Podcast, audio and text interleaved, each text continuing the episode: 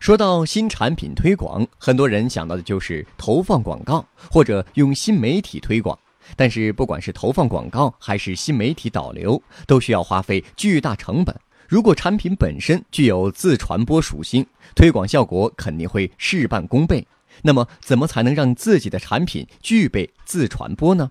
第一，即可视化，也叫公共性，就是让你的产品和用户更容易被看到。比如，摩拜单车刚刚投入市场时，外观设计亮眼，足够醒目，容易被人找到。骑车的人也容易被别人注意到，别人会去问这种单车是什么牌子，在哪里买的，容易引起关注、讨论和分享。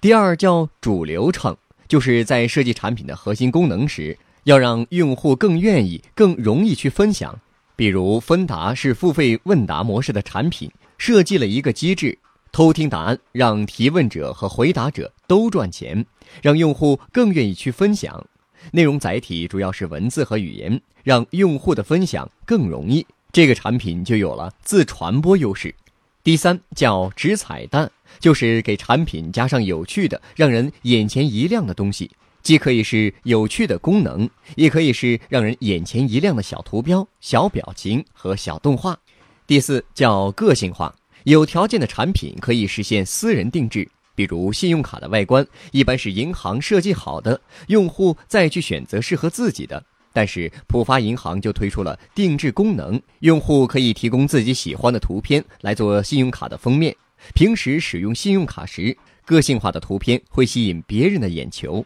用户也会更愿意拍照去分享。这种定制化的策略让浦发银行在信用卡的红海里有了突围的机会。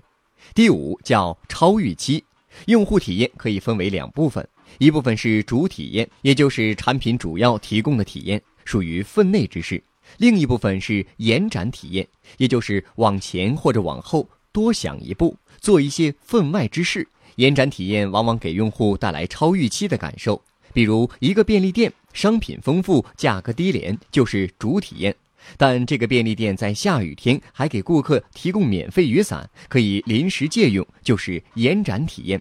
第六叫参与感，也就是让用户亲自参与到产品的设计和改进的流程里。比如小米路由器公测版发售的时候，首批只有五百名发烧友获得一元公测资格，他们需要自己动手组装这个产品，从包装到配件到组装工具都做得很精致。虽然组装过程并不复杂，但毕竟是大部分用户第一次动手组装路由器，他们纷纷在微信、微博晒组装过程，就形成了自传播。